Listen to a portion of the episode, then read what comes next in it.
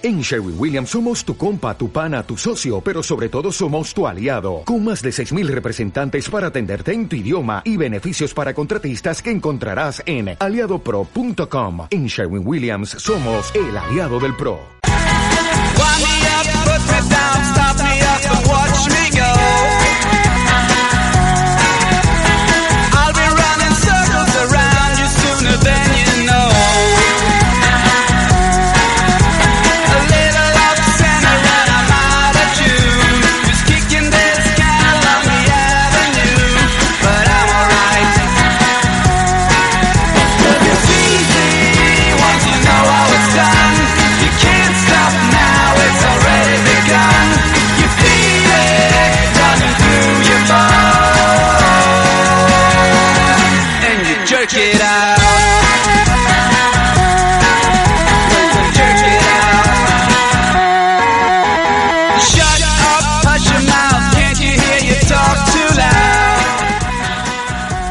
Muy buenas tardes y bienvenidos un día más a Tribuna Central, bienvenidos a Radio 4G Valencia. Nos escuchan a través de la 100.9 de la FM o a través de nuestra página web www.radio4gvalencia.com o recuerden también a través de la aplicación gratuita en sus teléfonos móviles de TuneIn Radio. También recuerden que nos pueden escuchar en directo a través de TuneIn Radio y también en diferido a través de la plataforma de iVoox. Subimos todos y cada uno de los episodios de las narraciones y de las previas de cada uno de los partidos del Levante Unión Deportiva en esta temporada 2016-2017. Una temporada que todavía no ha terminado, pero una temporada en la que sí ya se han cumplido por fin los objetivos, mejor dicho, el objetivo de regresar a la primera división española. Lo hacía el Levante la semana pasada en, con esa victoria en el Ciudad de Valencia por un gol a cero frente al Real Oviedo. Ya son de primera división.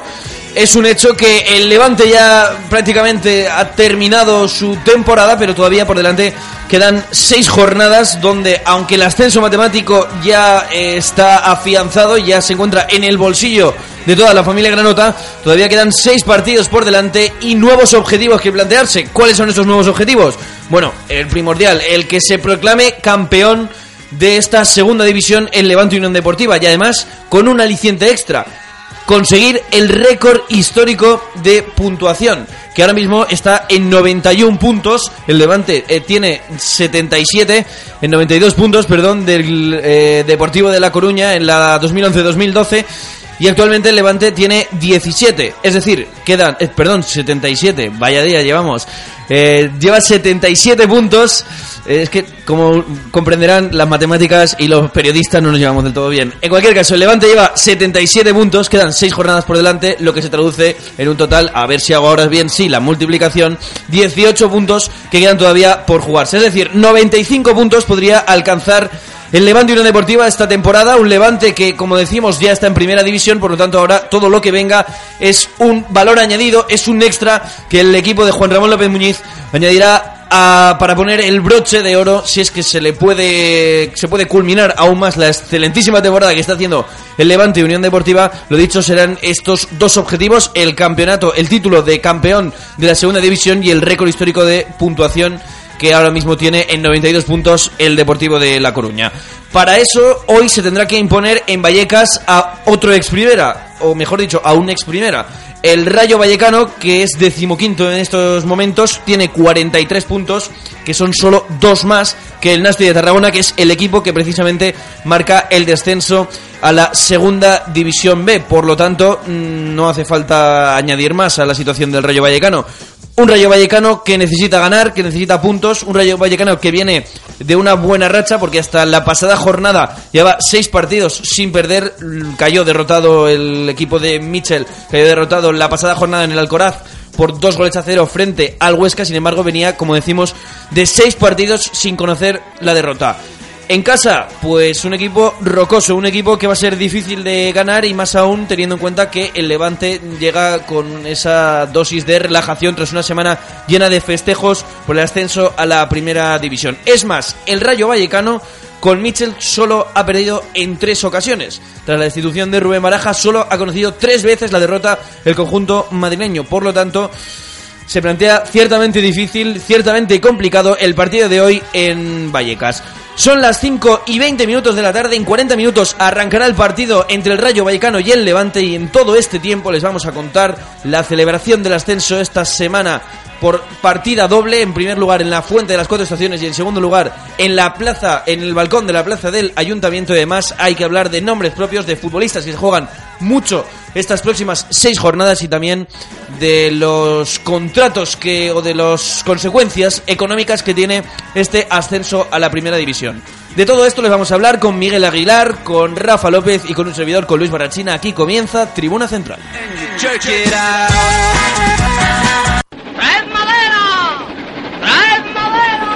¿Tienes madera de comunicador? ¿Te gusta el mundo de la radio? Radio 4G Valencia te ofrece sus talleres intensivos de radio. Redacción de textos, locución publicitaria, improvisación, entrevistas, clases eminentemente prácticas con presencia en antena. Grupos reducidos y precios económicos para que nada te detenga. Infórmate del próximo taller en el 96 205 58 55. Recuerda, 96 205 58 55. Radio 4G. El futuro es ahora. Si el desayuno es la comida más importante del día, ¿por qué no hacerlo más sabroso? En Espacio Gourmet cuidamos cada detalle. Panadería y bollería saludable recién horneada. Zumo de naranja recién exprimido, el mejor café, catering para comuniones, cumpleaños, bodas. Preparamos mesas dulces con vistosas y divertidas decoraciones. Endulza tus mañanas con Espacio Gourmet. Calle José María Vallarri 15, junto al Centro Comercial Gran Turia. Síguenos en Facebook. Radio 4G Valencia también está en las redes sociales. Síguenos en Facebook y Twitter. Y para escucharnos online o descargarte los podcasts de nuestros programas, solo tienes que entrar en nuestra web radio4gvalencia.com. Radio 4G Valencia. Somos como tú. Radio 4G. La radio del siglo XXI. Valencia 100.9.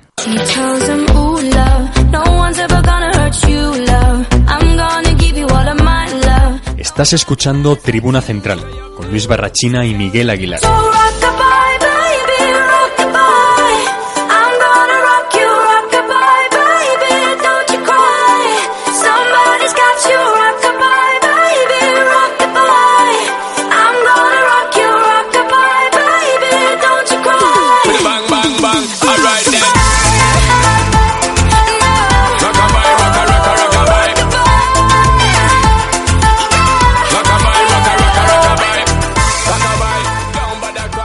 Con Rafa López en el control de sonido. Comenzamos el equipo de Tribuna Central al completo un día más, una edición más aquí en Tribuna Central en Radio 4G Valencia. Lo hacemos recordando lo que ocurrió la pasada jornada entre el Levante y el Real Oviedo, más allá de lo que ocurrió, de lo que supuso a nivel de ilusión, a nivel de emoción y a nivel de sentimientos dentro de la, de la parroquia granota, de la parroquia levantinista porque sin duda alguna va a ser un partido de esos que se recuerdan, de esos que, sobre todo para los más pequeños, y esta temporada en, en concreto, que han ido bastante a Ciudad de Valencia, para los más pequeños seguro que lo recuerdan con mucha ilusión, con eh, invadiendo, con una invasión del campo incluida, con los futbolistas coreando y celebrando el ascenso a la primera división, sin duda una tarde muy bonita en la que se vivió el pasado sábado en el Ciudad de Valencia. Nosotros se lo contábamos aquí en Radio 4G Valencia, en Tribuna Central,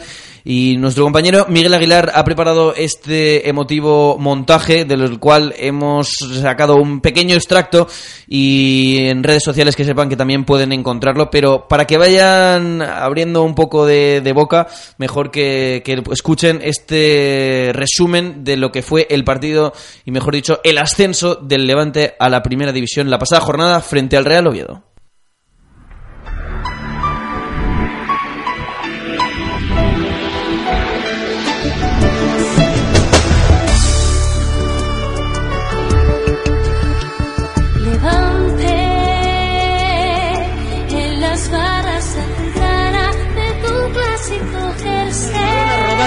El partido Comienzan los 90 minutos del deporte más hermoso del mundo. 90 minutos que pueden ser escritos segundo a segundo, milésima a milésima y con letras de oro en el libro de la historia levantinista. Pero Rafa, como dice el refrán y como dijo el sabio y qué razón tenía, no hay que vender la piel del oso antes de cazarlo porque el Oviedo es mucho Oviedo. Sí, hay que estar eh, tranquilo, aguantar eh, los primeros minutos, a ver cómo va funcionando el partido, qué ritmo va cogiendo el encuentro y ya veremos Corner si que saca José Campaña, el remate.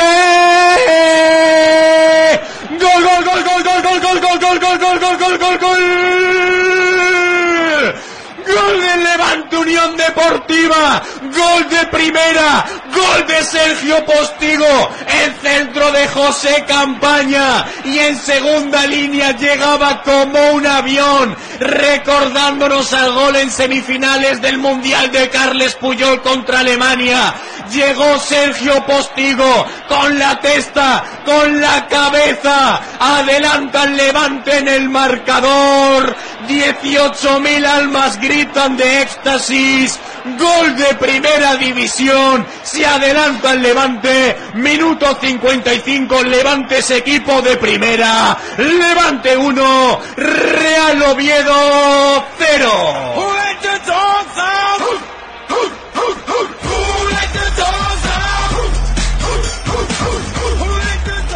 Estalla de emoción en el Ciudad de Valencia, estalla de alegría el equipo también, el banquillo entero y todos los futbolistas que están sobre el verde del Ciudad de Valencia vistiendo la camiseta del Levante porque este gol puede ser histórico. Entró como un avión de segunda línea Sergio Postigo para rematar con contundencia con la cabeza ese centro desde la esquina.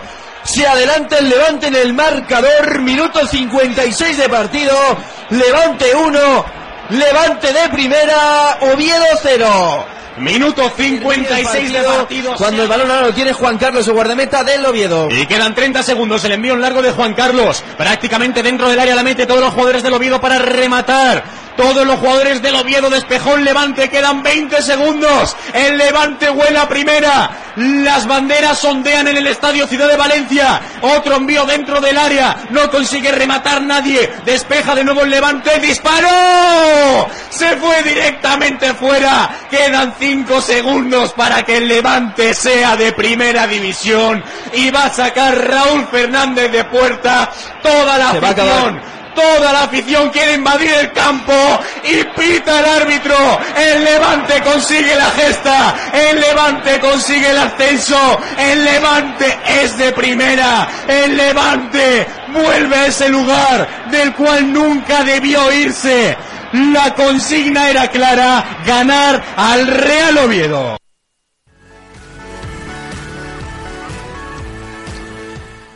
Era el montaje sonoro que preparaba y que pueden escuchar íntegro en nuestras redes sociales en arroba tribuna 1909 y en nuestra página oficial de Facebook de Tribuna Central. Una narración que, como habrán visto ustedes, no se puede explicar, sino se puede escuchar, se puede rememorar y se puede sentir de nuevo y ponerse la piel de gallina como se nos pone a nosotros cada vez que lo veíamos. Lo decíamos ahora aquí fuera de micros, pero es que es la, la pura realidad. Es eh, un día, como decíamos, que seguro que la parroquia levantinista no olvidará con, con facilidad, así como no se olvida ningún ascenso, ni siquiera tampoco la temporada o el partido en el que se consiguió eh, la clasificación para la Europa League.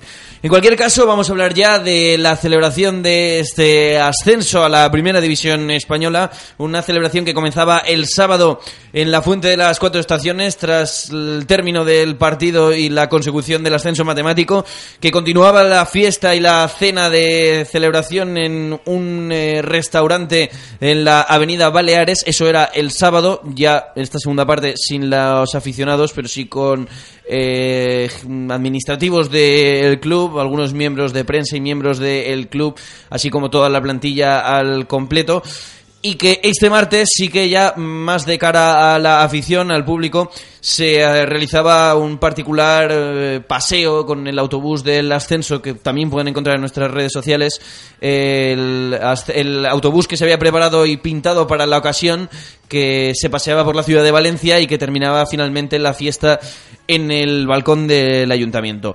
Una celebración que la verdad es que no ha dejado más que anécdotas. Para mí, la más llamativa es sin duda alguna la de Rubén García. Ustedes sabrán, todos los valencianos y en particular los falleros, sabrán que se suelen festejar aquí todos los motivos de fiesta, pues suelen festejar con alguna mascleta, con alguna pirotecnia. Pues bien, el ascenso del Levante también se hizo así, pero estaba previsto que la mascleta se lanzase al final del acto. Sin embargo, a mitad de, de la celebración, más o menos, en el balcón del ayuntamiento, Rubén García cogió el micrófono, como muchos otros futbolistas que hablaron también a los aficionados que se desplazaron hasta el centro de Valencia y Rubén García cogió el micrófono y se sinceró ante toda la afición.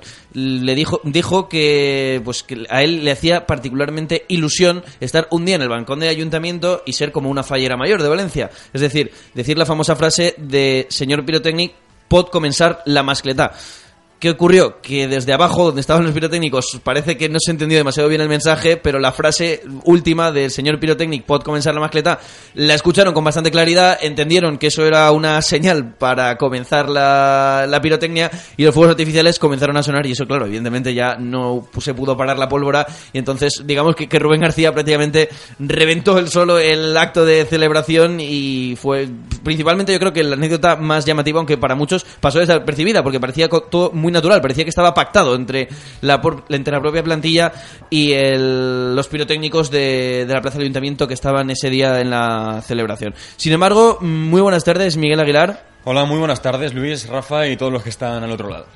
Como decíamos, sin embargo, eh, ha dejado más anécdotas esta celebración. Miguel, mira a ver si nos puedes hacer un pequeño repaso, porque creo que ninguna tiene desperdicio. Más Muchas. allá de la de Rubén García. Eh, muchas. La de Rubén García fue de las más llamativas. A mí la que más me llamó la atención fue una, no de los jugadores, sino de la afición. Vamos a empezar por una, la de José Luis Morales en el ayuntamiento. con- en plena euforia señaló la tienda de la esquina del Valencia, en la plaza del ayuntamiento, Sí. eh, y se puso a cantar que se enteren los de la esquina, es un choto el que no vote. Evidentemente, toda la afición, todos los jugadores le empezaron a seguir a, José Luis Morales, aunque a nuestro capitán, que le tenemos mucho cariño, pero aún así hay que entender sus orígenes. Pedro López no lo hacía de demasiada gracia tampoco ese cántico y evitaba saltar, pero bueno, de todos modos son anécdotas, evidentemente, pero bastante graciosa la de José Luis Morales. Otra, y esta es la que más me ha llamado la atención, que los aficionados, sabe, eh, ¿sabéis cuál, Luis, ¿sabéis cuál fue el cántico de los, de los aficionados en la Plaza del Ayuntamiento? Uno de los cánticos. Pues eh, es que he escuchado muchos, entonces mm, no me, no, me quiero mojar porque acaso meto la pata, pero Uno de los cánticos fue Camarasa el que no vote. En lugar de Choto el que no vote, En, Camarasa el que en no vote. lugar de Choto el que no vote, Camarasa que salió por la puerta de atrás del Levante y que va a volver el día 1 de julio aquí a la parroquia levantinista, pues gritaron los aficionados Camarasa el que no vote. Claro, todos los jugadores se pusieron a saltar sin saber lo que estaban diciendo la afición. Pensaban que decían era un Choto el que no vote y en cuanto se dieron cuenta, pues eh, dejaron de saltar, evidentemente porque es un compañero suyo, es un compañero de vestuario, un compañero de profesión, pero evidentemente con las risas que había ahí de, de por medio por, por los cánticos de la afición. Para mí lo más curioso, el Camarasa el que no vote, no me lo esperaba que se iban a acordar del centrocampista de Meliana en la celebración del ascenso. Pues sí, es que aunque a muchos no les guste, está cedido en el Alavés y va a tener que volver, aunque sea solo por un día, va a tener que volver a vestir la camiseta del Levante y aunque sea en la ciudad deportiva de Buñol para entrenar. Eso sí, si el propio futbolista quiere, porque recuerden que en la pretemporada tenía una grave lesión que nadie se podía explicar y por la cual no podía ni siquiera entrenar ni mucho menos jugar Una por- partidos. Una lesión un tanto oportunista. Sí, para mí yo creo que, y esto ya es su opinión, se equivocó. Se equivocó el futbolista Sí. intentando presionar al Levante para que le dejara salir o para que escuchara ofertas de otros equipos, porque el Levante evidentemente lo que le llegó Por- por, Víctor Camarasa no era algo que, que se acercara a las condiciones que, que el Levante creía adecuadas ¿no? para, la- para el potencial y las características de un futbolista tan joven también como Víctor Camarasa. Sí, evidentemente se equivocó más por las formas que por el fondo, porque es normal que un futbolista de, de- de su edad que, que quiere crecer, pues quiera seguir jugando en primera división, aunque eh, un mes antes del descenso dijo que, si el Levante baja- bajaba a segunda, él iba a jugar en Levante en segunda, pero de todos modos puede llegar a ser entendible el fondo del mensaje, pero nunca las formas con las que lo hizo el futbolista. Pero bueno, es otro tema.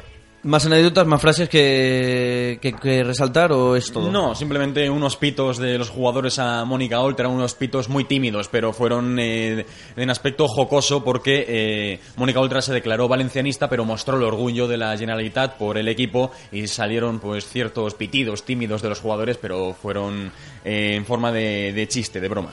Creo recordar que también eh, escuché alguna frase o algún cántico en torno a Víctor Casadesus. Víctor, quédate. Estuve escuchando algún... No Víctor Cámaras, ¿eh? Víctor Casadesus, que pedían que el propio futbolista, el mallorquín, se quedase para la temporada que viene. Me parece bien. Y bueno, mm, habrá que ver, habrá que ver porque precisamente hay que hablar también de nombres propios y lo haremos más adelante y en las próximas seis retransmisiones que nos quedan, seis contando la de hoy, eh, pues yo creo que tenemos que hablar de nombres propios, de- sobre todo de cara a la temporada que viene porque la situación contractual de unos y otros es bien diferente y también mm, la estrategia deportiva que vaya a plantear tanto Carmelo de Pozo como Tito, pues vendrá a determinar eh, mucho el futuro de, y la continuidad de muchos futbolistas de la actual plantilla del Levante Unión Deportiva. Por el momento, en las próximas seis jornadas que quedan, contando la de hoy, la del Rayo Vallecano, eh, hay nuevos objetivos, evidentemente, en el horizonte. El primero, conseguir el título de campeones de la segunda división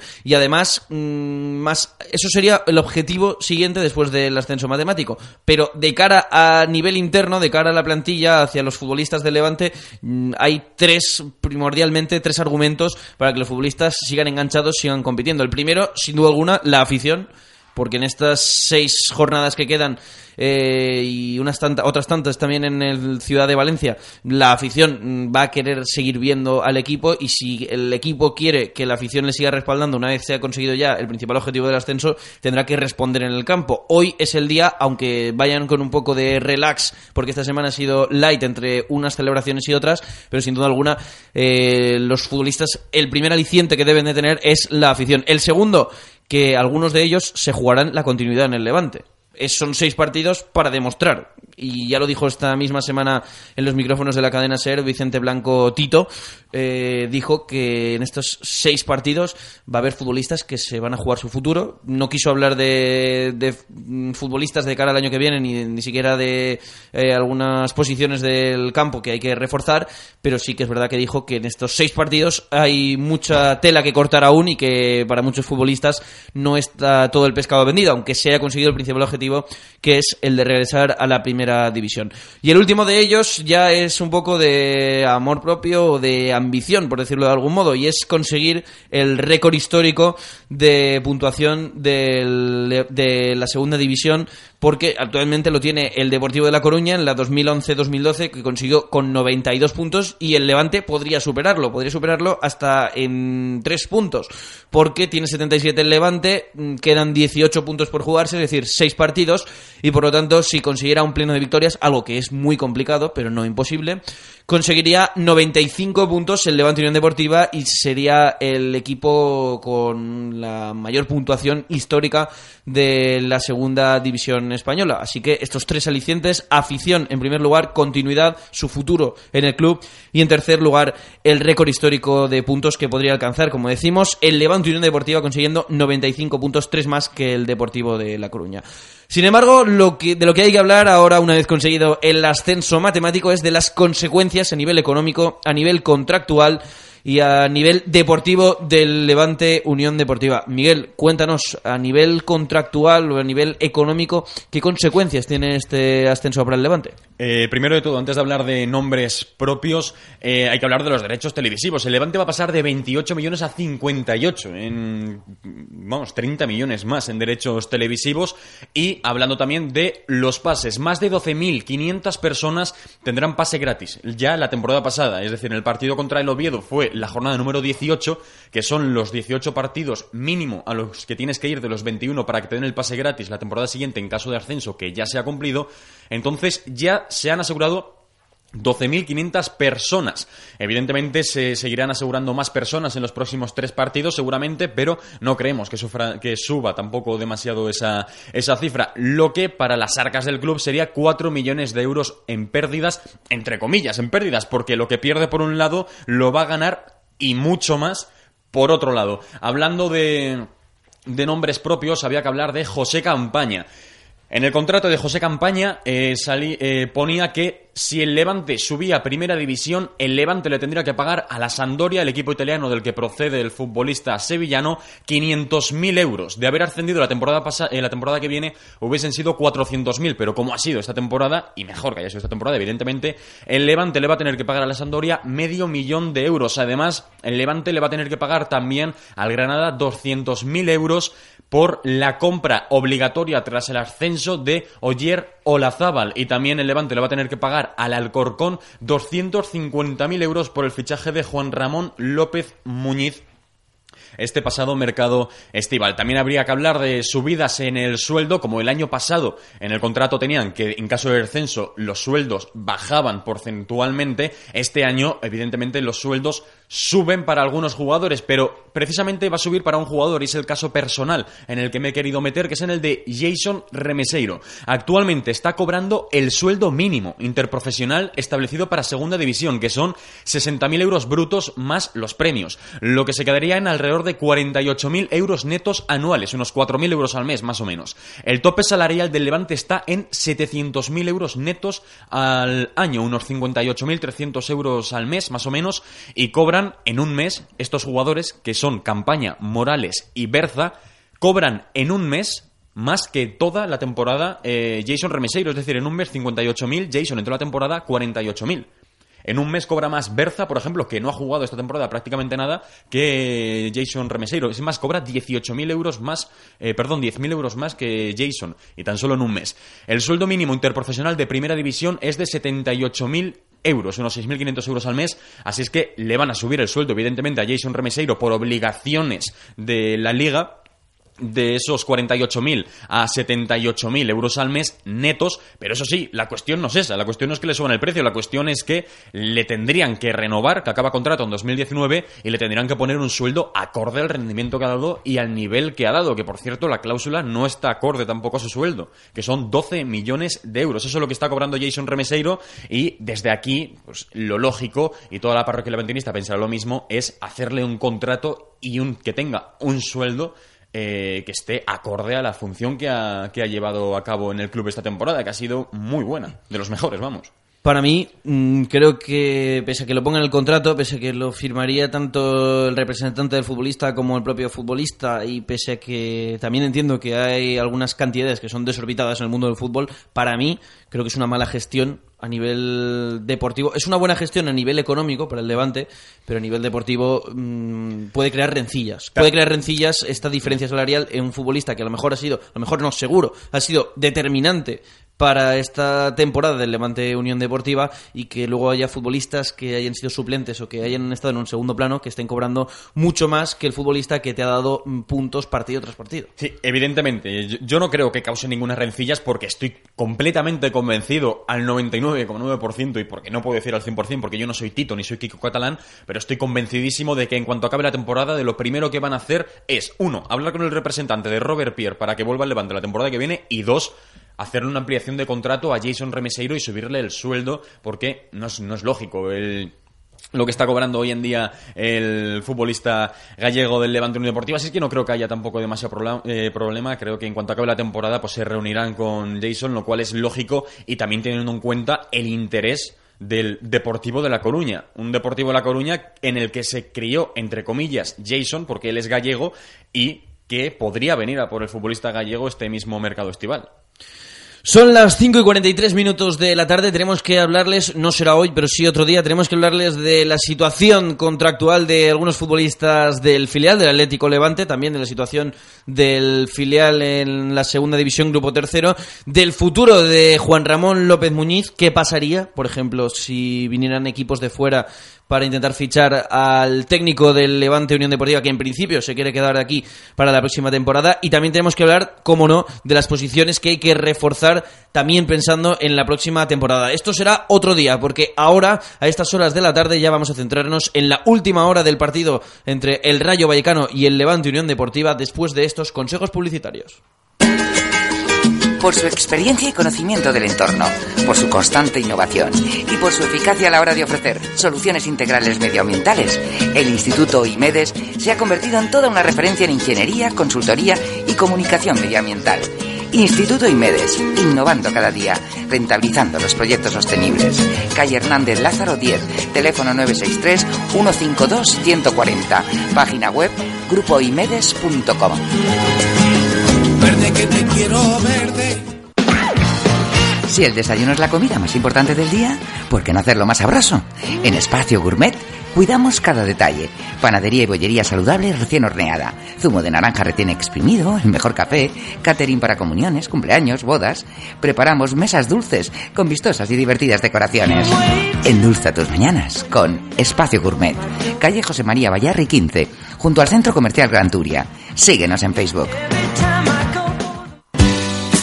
Aliter Abogados, 100% de éxito en hipotecas multidivisas, cláusula suelo e IRPH. Paralizamos ejecuciones hipotecarias. Aliter Abogados rebaja la cuota mensual de tu hipoteca y la devolución de lo pagado de más. Solo cobramos si tú cobras. Consulta y estudio gratis. Teléfono 96 373 5555. aliterabogados.com. Nuevas oficinas en calle Colón 82, cuarto piso. Radio 4G. Radio 4G. La radio con alma. Valencia, 100.9.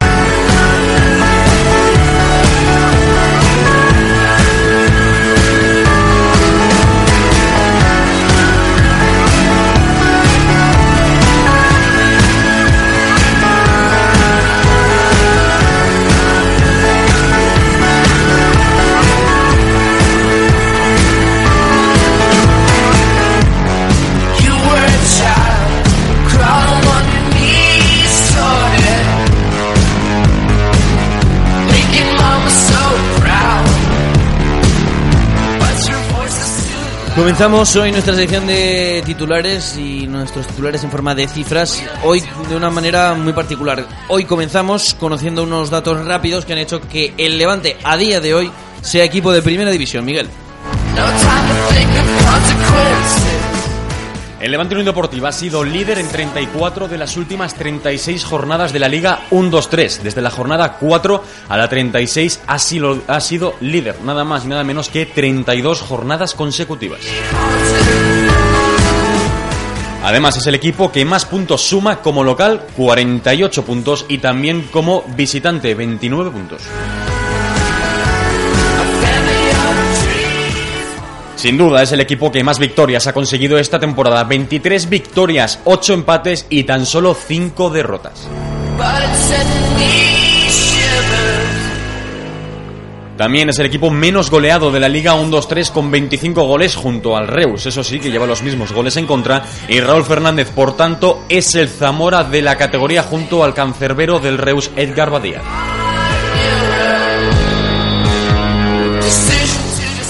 Roger Martí es el Pichichi de la categoría con 21 goles junto a José Lubel Lugo y aspira a proclamarse Pichichi, además de poder marcar un récord histórico de goles en una misma temporada en el Unión Deportiva, que está cifrado en 25, ese récord histórico de Paredes.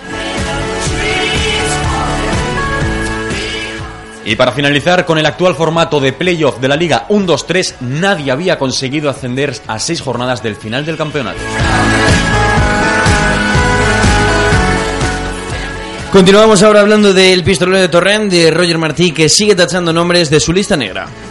El pistolero tiene un triple objetivo en las seis jornadas que restan de campeonato. Roger tiene el objetivo de ser el pichichi de la liga 1-2-3, superar a Paredes como máximo goleador histórico del Levante en una misma temporada con 25 goles y por último conseguir eh, y por último seguir tachando, perdón, nombres de su lista negra. De momento ha marcado a todos los equipos que ahora mismo están en segunda división menos al Rayo Vallecano, hoy tienen la oportunidad, al Girona y al Tenerife. El único que ha salido vivo de la mirilla del pistolero de Torrent ha sido el Getafe. Y terminamos los titulares de hoy hablando del árbitro de Gorostegui Fernández Ortega, un colegiado debutante y prácticamente inédito para el Rayo Vallecano y para el Levante. Debutante porque es su primera temporada en segunda división, esta temporada 2016-2017. Desde la temporada 2005 hasta, los, hasta la 2015-2016, durante 10 temporadas, estuvo pitando en segunda división B. Actualmente tiene 33 años, es del Comité Vasco. El señor Gorostegui Fernández Ortega ha arbitrado esta temporada 18 18 partidos, 6 victorias locales, 5 victorias visitantes y 7 empates, unos resultados muy pero que muy equitativos. Y los precedentes para el Levante son un partido en la jornada número 20 que le pitó el señor Fernández Ortega en el Levante 1 Lugo 0. No ha pitado al Rayo Vallecano esta temporada, por lo tanto un árbitro muy inédito entre ambos equipos. En cuanto a las tarjetas, es un árbitro bastante tarjetero, casi 6 tarjetas amarillas por partido esta temporada, concretamente 5,83 y también es de muy flujo con las tarjetas rojas, de 18 partidos ha sacado 8 cartulinas rojas.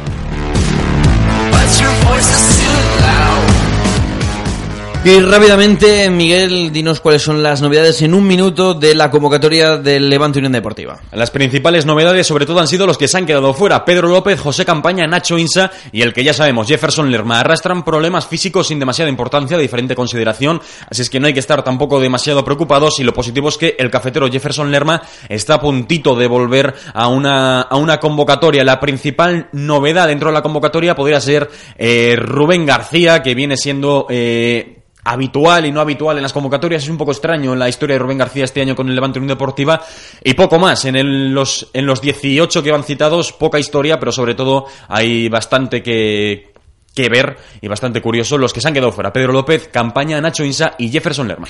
Son las 5 y 51 minutos de la tarde, a punto de comenzar en apenas 9 minutos en Vallecas el partido que va a enfrentar al Rayo Vallecano y al Levante Unión Deportiva, pero antes vamos a conocer los 11 iniciales.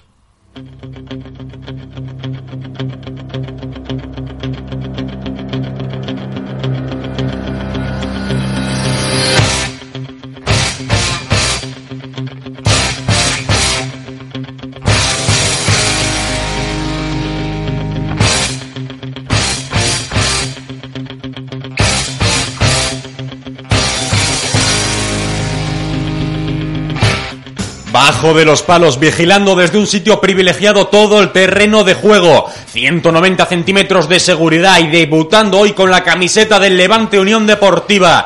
Nacido un 14 de septiembre de 1989 en Irún, el ex canterano del Fútbol Club Barcelona. Allí le conocían como el nuevo eh, Zubizarreta y viene para consolidarse como portero de garantías en España. Con el número 13 en la espalda, Oyer Olazábal.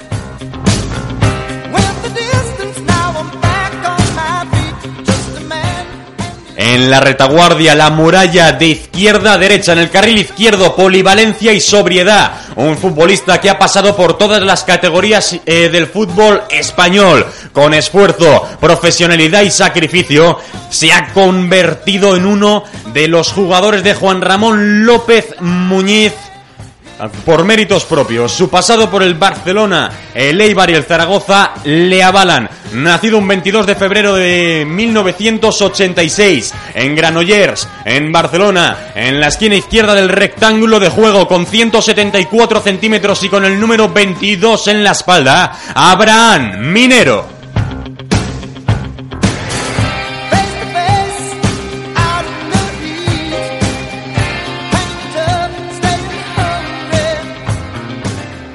En el centro de la zaga, sangre albiceleste con pasaporte montenegrino. Todo un internacional absoluto. Desde Argentina voló a Valencia para llevar al Levante a lo más alto. Nacido un 20 de mayo de 1991 en Tandil, en Buenos Aires. 187 centímetros eh, levanta sobre el suelo con el número 25 en la espalda. El flaco, el polaco, Esteban Ariel Sabeljic.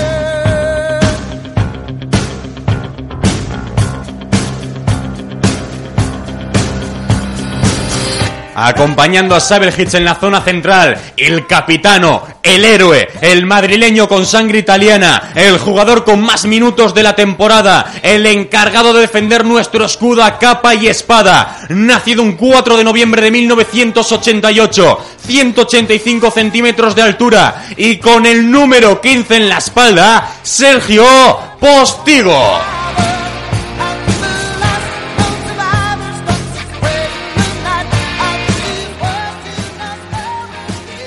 Sangre valenciana para el carril derecho, jugador de la casa, criado en la escuela del Levante. Desde pequeñito soñó con jugar en el primer equipo, tuvo que irse cedido para conseguir minutos, pero una vez volvió lo hizo para quedarse e intentar adueñarse del, del carril derecho. Las lesiones le han frenado, le han lastrado mucho, pero hoy puede ser su día. Nacido un 23 de agosto de 1993, 175 centímetros de corazón, entrega y de garra, y con el número 2 en la espalda, Iván López.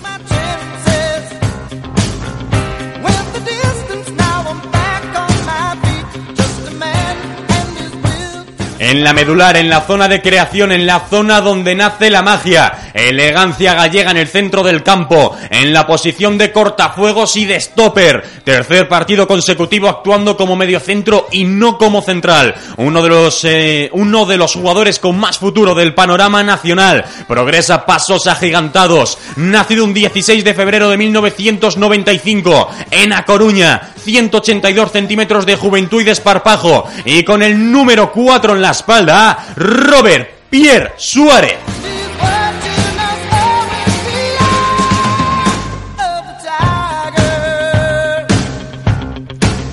En el centro del campo, un poco más adelantado, llevando la batuta del equipo, donde pone la mirada, pone el balón. Sangre valenciana para la medular. Nacido en Orihuela un 29 de septiembre de 1986. El francotirador de Oriols. Los porteros tiemblan cuando planta el balón sobre la hierba en cualquier libre directo. 181 centímetros de precisión. Y con el número 7 en la espalda, José Antonio García Rabasco Berza.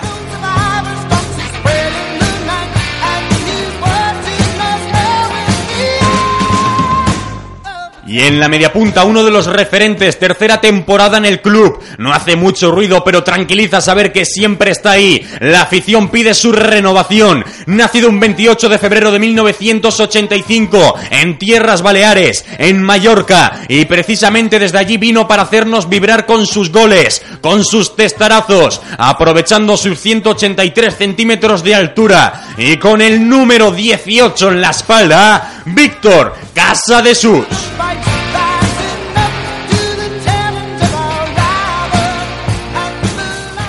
Por la banda izquierda, uno de los más veteranos pese a su juventud. Quinta temporada consecutiva. El valenciano, el de Sátiva, quiere volver a demostrar de lo que es capaz y este debe ser su año. Nacido un 14 de julio de 1993, 171 centímetros de pura electricidad y con el número 10 en la espalda, Rubén García.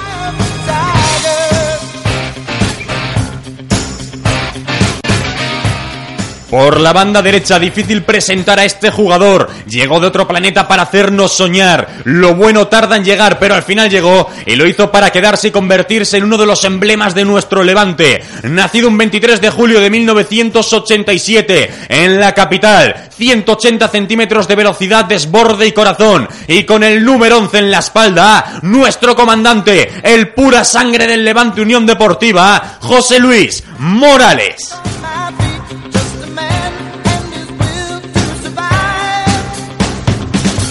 Y en punta, un futbolista que llevaba años pidiendo a gritos y a base de goles una oportunidad de verdad en el primer equipo. El nuevo ídolo de Riols. La afición confía en él, es de la casa, es valenciano, es de Torrent. Y sus números en segunda le avalan. Los porteros rivales tiemblan cuando desenfunda sus armas de killer. Nacido un 3 de enero de 1991. Nuestro Pichichi, nuestro pistolero. 178 centímetros de entrega y sentimiento. Y con el número 9 en la espalda, el que no pregunta y siempre dispara Roger Martí.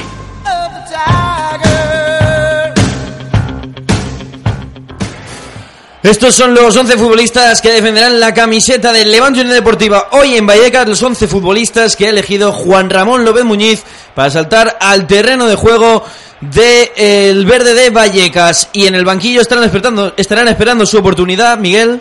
Estarán Raúl Fernández, Toño García, Chema Rodríguez, Espinosa, Montañés, Jason y Juan Muñoz.